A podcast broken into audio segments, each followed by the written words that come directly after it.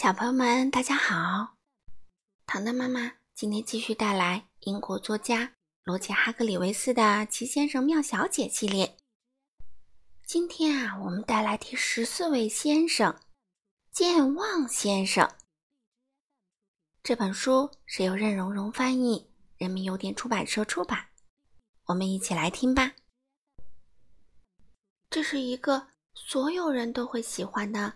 美丽的夏日清晨，在勿忘我小屋里，小屋的主人正在熟睡。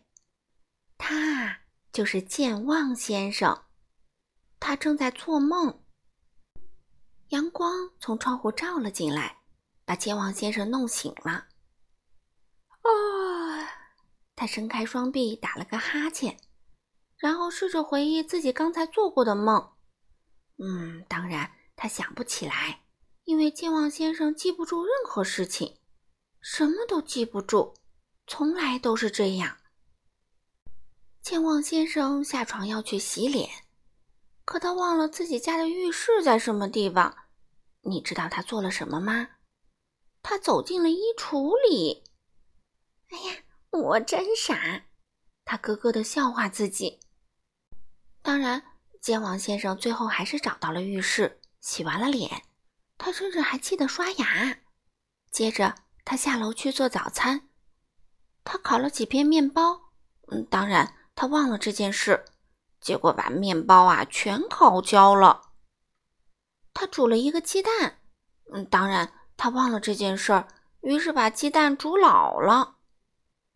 健忘先生每天的早餐都是烤焦的面包和煮老的鸡蛋。这天天气特别好。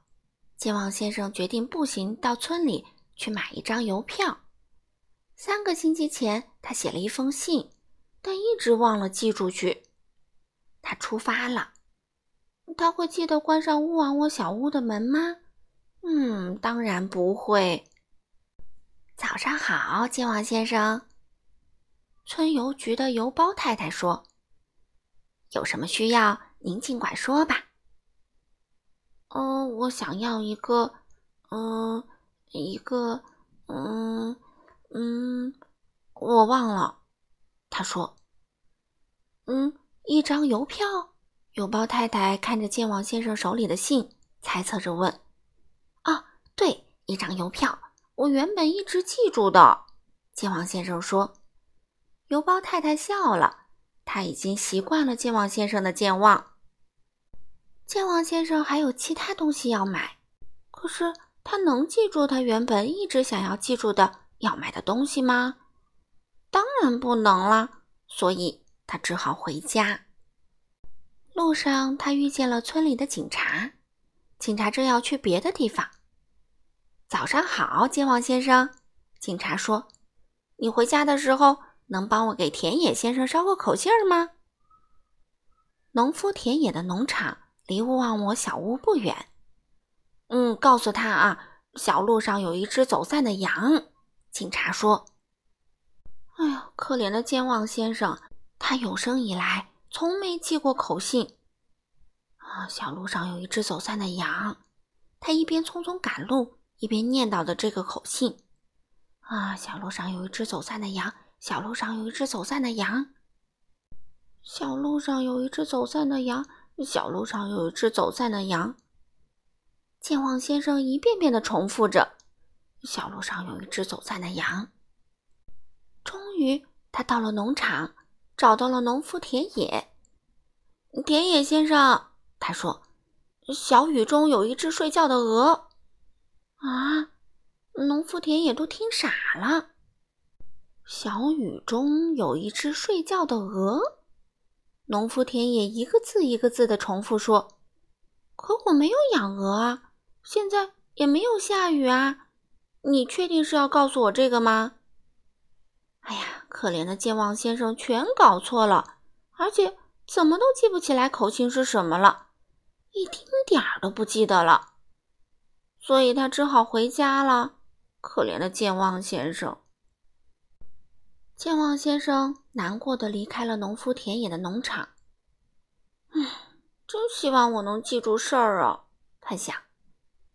他只顾着难过，没看到小路上有一只走散的羊，他撞到了羊身上，摔倒了。喂！健忘先生叫起来：“咩！”那只羊也叫起来：“哪个傻瓜把羊忘在了小路上？”健忘先生心想。就在这时，他想起了那个口信，他跳起来，用他最快的速度沿着小路向农场跑去。田野先生，田野先生，他大叫着跑进农场。田野先生，小雨中有，有，有一只睡觉的鹅。唉，他又忘了。田野先生挠了挠头，跟我来，快来！健忘先生叫道。他拉着农夫田野，沿着小路往回走，一直来到那只走散的羊面前。就是这个。健忘先生叫道：“一只鹅！”突然，他停了下来。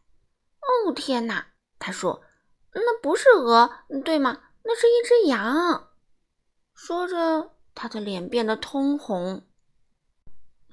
“依我看啊！”农夫田野笑道，“你就是只大笨鹅。”说完，农夫田野轻声笑起来，健忘先生也咯咯笑了起来。农夫田野大笑起来，连那只羊也觉得很滑稽，也跟着大笑起来。傍晚，在勿忘我小屋里，健忘先生坐在他最喜欢的扶手椅上，回想着滑稽的一天。可是你知道吗？他想了又想，的想，可是一点儿都想不起来这一天发生了什么事儿。哎，健忘先生啊！好了，小朋友们，今天的故事就讲到这里啦。下次我们会带来第十四位小姐喽。哎，第十四位小姐是什么来着？哦，糖糖妈妈也变成健忘先生了。